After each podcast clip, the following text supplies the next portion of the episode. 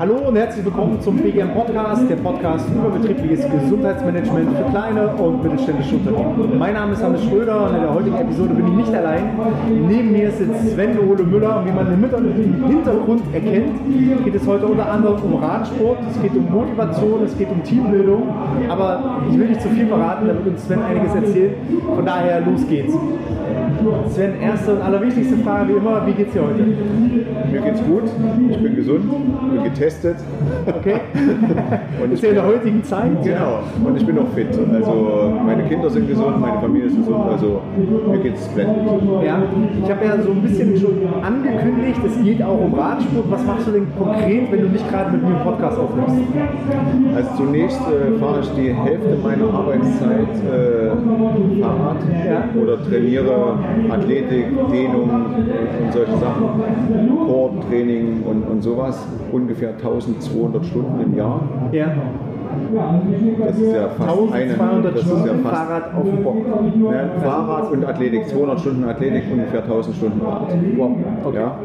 Und, ähm, und ansonsten äh, bin ich Vortragsredner, äh, paar in, in Firmen, äh, Führungskräfte, Top-Führungskräfte und wir reden darüber, wie man aus High-Performance-Teams Dream-Teams macht. Okay, Der, der große Unterschied besteht quasi darin, dass High-Performer ja große Leistungen vollbringen, aber sich dabei sehr anstrengen müssen. Und äh, man kann die gleichen Leistungen auch erbringen mit deutlich weniger Anstrengung und vor allem ohne Stress, wenn man äh, es schafft, ein Dream-Team zusammenzustellen. Okay. Und das geht halt nicht über Zeugnisse, äh, ursprüngliche Rekrutierung und so weiter. Das muss man so anders anstellen und das ist ein längerer Prozess. okay. Da würde ich, das würde ich einfach mal, um den Spannungsbogen zu halten, Genau. so ein bisschen hinten anstellen. Naja, klar. Äh, Lass uns einfach mal ein bisschen zurückspulen. Du warst ja nicht immer Radsportler oder, oder wie bist du zu dem geworden, der du heute bist? Ja, also zunächst mal habe ich äh, zu DDR-Zeiten äh, im Leistungssport bin ich gesichtet worden, da ist man ja gesichtet worden. Äh, anfangs für die Leichtathletik, da war ich drei Jahre im TZ Leichtathletik, Trainingszentrum Leichtathletik. Und als es dann auf die Sportschule ging, habe ich, hätte ich nach Jena ins Internat gehen müssen und da habe ich Heimweh gehabt. Ja. Wollte ich nicht, von zu Hause weg. Habe dann die äh, Sportart gewechselt, bin zum Radsport gegangen. Habe also eine, eine klassische Radsportausbildung in der DDR genossen, Bahnradsport, Straßenradsport, ähm, alles miterlebt. Und dann war wieder Überprüfung, hätte ich wieder ins Internat gemusst und äh, bin ich wieder nicht gegangen. Ja. Hatte aber immer den Traum, mal bei Olympischen Spielen dabei sein zu, sein zu wollen und hatte, war damals quasi so naiv zu, zu denken, dass es vielleicht noch anders geht. Habe das nie geschafft. Bin dann mit 21 in die Selbstständigkeit gegangen und so weiter. Will ich jetzt gar nicht weiter darauf eingehen. Bin seit, seit über 30 Jahren selbstständig. Und ähm, da hatte ich erstmal andere Sorgen, als äh, viel Sport zu machen. Klar, wie das so ist. Genau. Dann habe ich äh, in den 90er Jahren angefangen, Karate zu trainieren. Das war wieder so eine Begebenheit. Erst einmal in der Woche, dann dreimal in der Woche und dann war ich wieder bei sechsmal in der Woche, weil das eben beim Leistungssportler so drin ist, wenn man vorwärts kommen will, ne, dann muss man halt viel machen. Und ähm, sechsmal in der Woche Wettkampfsport gemacht und so weiter. Und ähm, dann habe ich meine Ehefrau kennengelernt, meine damalige. Ähm, und naja, wenn du von früh um 6 aus dem Haus gehst und abends 20 Uhr vielleicht mit der Arbeit fertig bist, dann nochmal zwei Stunden zum Karate-Training gehen, 22 Uhr nach Hause kommen, da brauchst du keine Familie. Ja. Also habe ich als erstes mal äh, Karate weggelassen. Hat mich aber auch nicht so erquickt. Naja, naja, also auf jeden Fall ist es dann mit dem Sport wieder ein bisschen ja, abgegangen, wieder mehr auf Karriere konzentriert. Ähm, und irgendwann vor zehn Jahren jetzt hatte ich zu Weihnachten mal auf der Waage also eine dreistellige Zahl. Ja. Das hat mir nicht gut gefallen. Okay. Ich hatte also meinen Konzern dann Wie, gro wie groß bist du? 1,83 Ja. und hatte also eine 30-stellige Zahl, aber nicht nur 100, sondern 109. Auf einmal. Also du bist Naja, morgens raufgestiegen. Nee, also das war quasi, ich, das war über zehn Jahre immer mal so anderthalb Kilo zugenommen. Ne? Das Der ist schon, Klassiker, ne? ja, der Klassiker. Nicht Kaufst früh mal so, dass du aufwachst und hast 30 Kilo mehr auf der Rippen, sondern Ich sag's dir, du kaufst mal einen größeren Anzug. Ne? Das ist kein Problem. Ne? so, die Sachen sind irgendwie so heiß gewaschen So sieht's aus. Und äh, also ich habe mich einfach nicht mehr wohlgefühlt. Und dann hat, hat, äh, habe ich beim Konzern äh, haben wir ein großes Charity-Projekt gemacht. Ein, verrücktes auch, ein Fußball zur Fußball-WM 2010 von Hamburg nach Johannesburg getrippelt. Ja. Ne? Und das war wieder so ein Einstieg in, in Sport. Da musste ich ja ziemlich, ich war auf so einer Afrika-Etappe in Malawi dabei und da sind wir jeden Tag fast einen Marathon gelaufen, äh, eine ganze Woche lang. Und das kannst du ja nicht aus der Kalten machen, da musste ich also vorher wieder anfangen zu trainieren und so weiter und so weiter. Und da hatte ich wieder Blut geleckt und habe gedacht, jetzt geht's los. Dann gab es auch noch Veränderungen im, im Konzern und da habe ich einfach da gekündigt und habe gesagt, ich mache jetzt ganz anderes. Und äh, Ist ja auch nicht so selbstverständlich. Ist Einfach auch den, nicht so sicher, den selbstverständlich. sicheren Job an den Nagel Genau. zu hängen und wieder genau. bei, bei Null anzufangen. Ja. Genau. Aber es, mir ging es eben immer so, mir muss das, was ich mache, ans, am Herzen liegen. Dann investiere ich auch sehr viel Zeit. Ich habe also meine Lebensarbeit oder die normale Lebensarbeitszeit eines Angestellten hatte ich mit 37 Jahren rum. Ja. Ne, weil ich einfach immer doppelt so viel gearbeitet habe, keinen Urlaub gemacht habe und so weiter. Aber ich habe mich auch nicht gestört, wenig zu schlafen oder äh, viel zu arbeiten, weil mir die Arbeit Freude bereitet hat. Und in dem Konzern habe ich viel über Führung gelernt, war zehn Jahre lang 160 Tage im Hotel und äh, von Seminar zu Seminar habe sehr, sehr viele interessante Themen gehört, alles, was man sich denken kann, äh, was mit Menschen zu tun hat. Und ähm, und musste das quasi immer dafür einsetzen, höheren Ertrag, Wachstum und so weiter. Und da gibt es genau zwei Führungsstile. Der ursprüngliche Führungsstil ist immer Schmerzvermeidung, also Bestrafung, Ja. Bestrafungssystem. Der andere ist äh, Belohnungssystem, also Lustgewinnung. Und äh, da dachte man oder denkt man vielleicht heute noch, dass das ein, ein gutes Anreizsystem ist, dass das was Gutes ist, aber es ist genau derselbe Quatsch wie Bestrafung. Kann man auch messen, wird das gleiche Gehirnareal angesprochen und verursacht langfristig auch nur Schmerzen. Okay.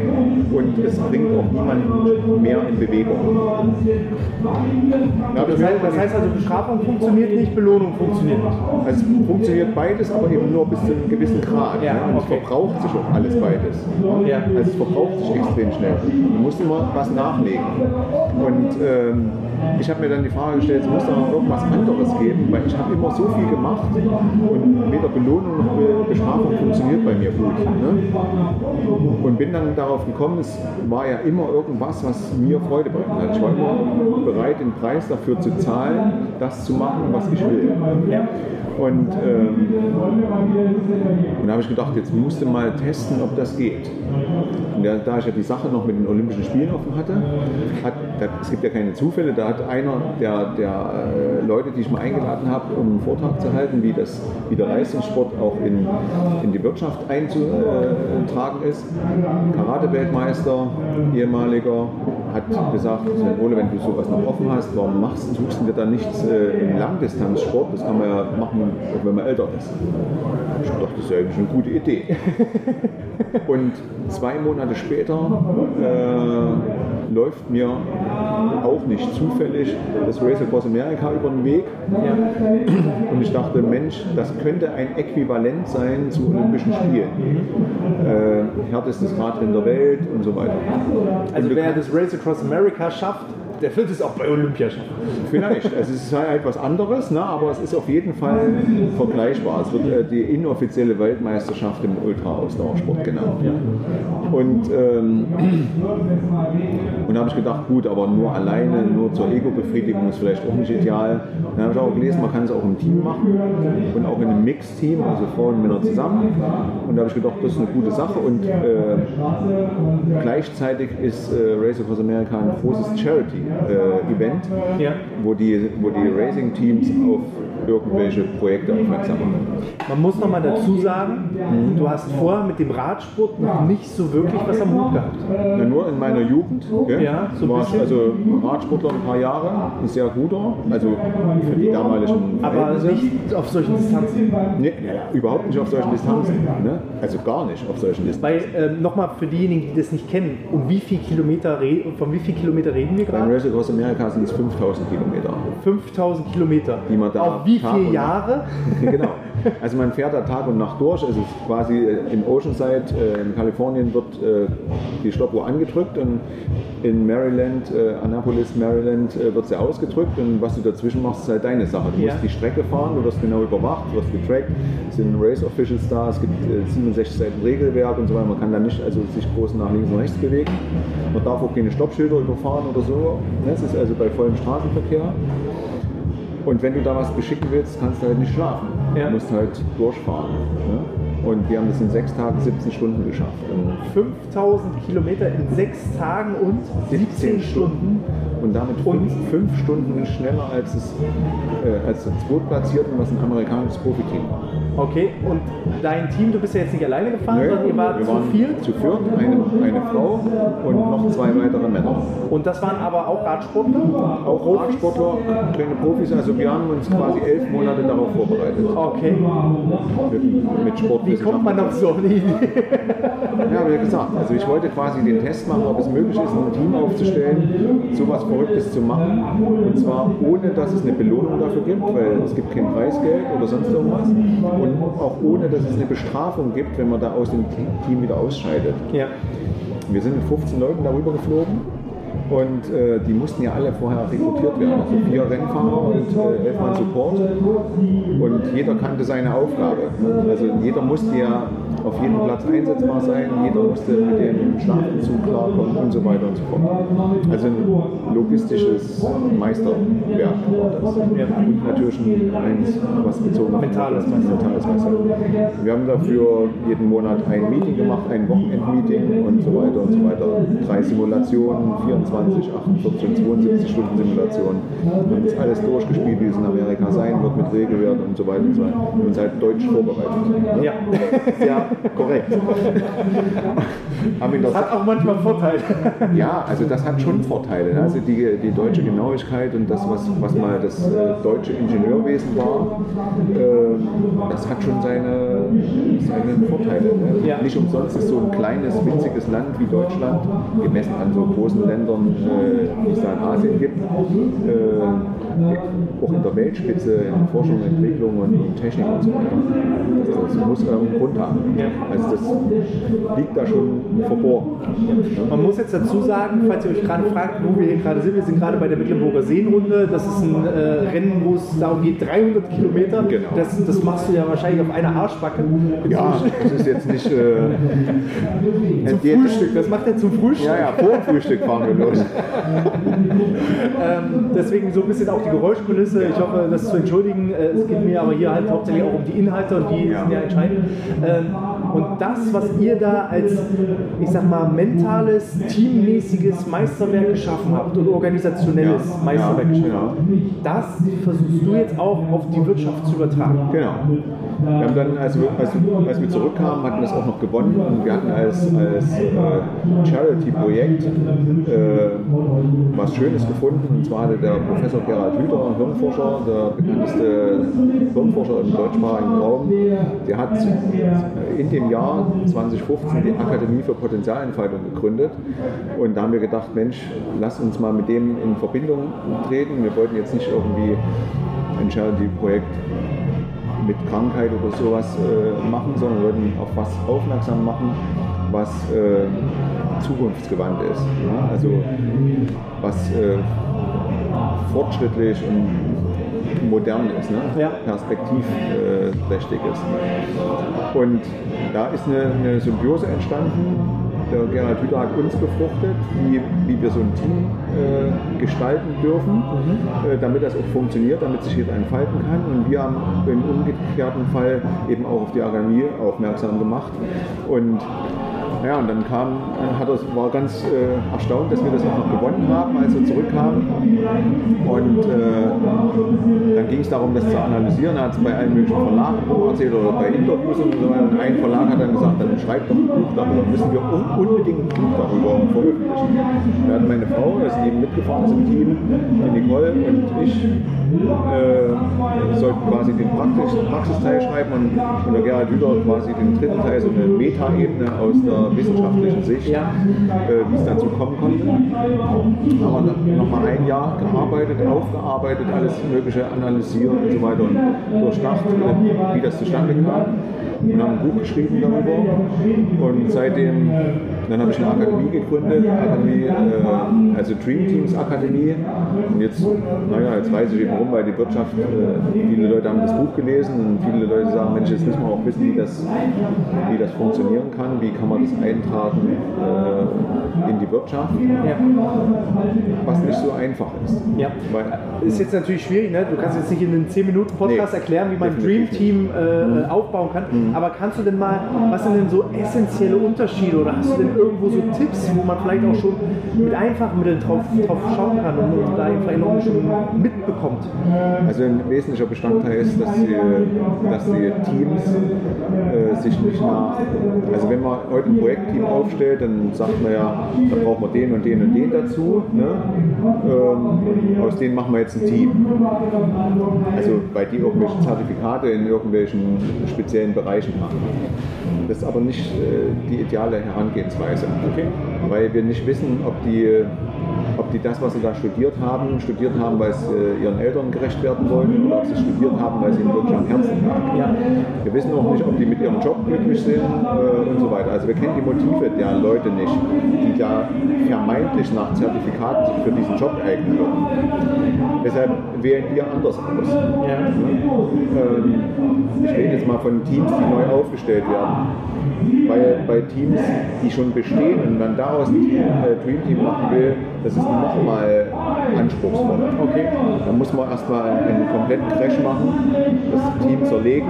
Die müssen auch bereit dafür sein, äh, weil die meisten haben ja Besitzstandswahrungsproblematik und die wollen gerne ihre Position behalten, wollen sich nicht verändern und so weiter. Aber wenn sich so ein Team organisch gestalten soll, dann braucht es keine Vorgesetzten, weil Vorgesetzt steht, steckt, steckt ja schon ein Wort drin, ist jemand, der einem vorgesetzt wird. ne? Ob man will oder nicht. Ne? Ja, und das, und das heißt überhaupt nicht, dass derjenige von, von, der, von dem Team als der Leader akzeptiert wird. Ja. Manchmal, man kann ja erfolgreich werden mit Führung, ohne Führung und trotz Führung. Ja.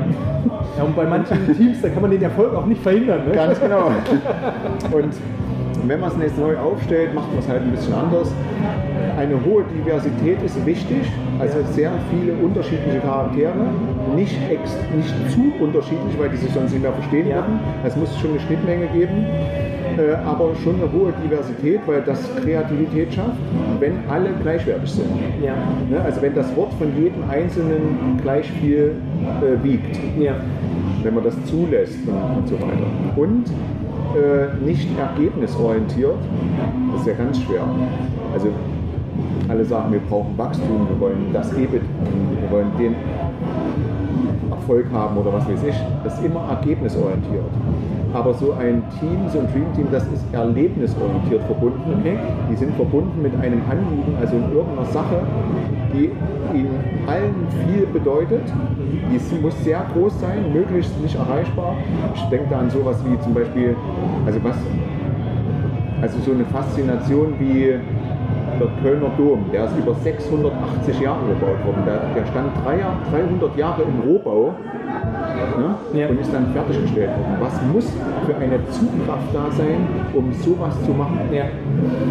Also das kann ruhig, so ein Anliegen darf ruhig von Generation zu Generation weitergegeben Also werden. eher die Liebe an sich, an, an der An der Thematik, Sache, an und, der und, Thematik. und das Ergebnis ist letzten Endes das Abfallprodukt, was reines Abfallprodukt.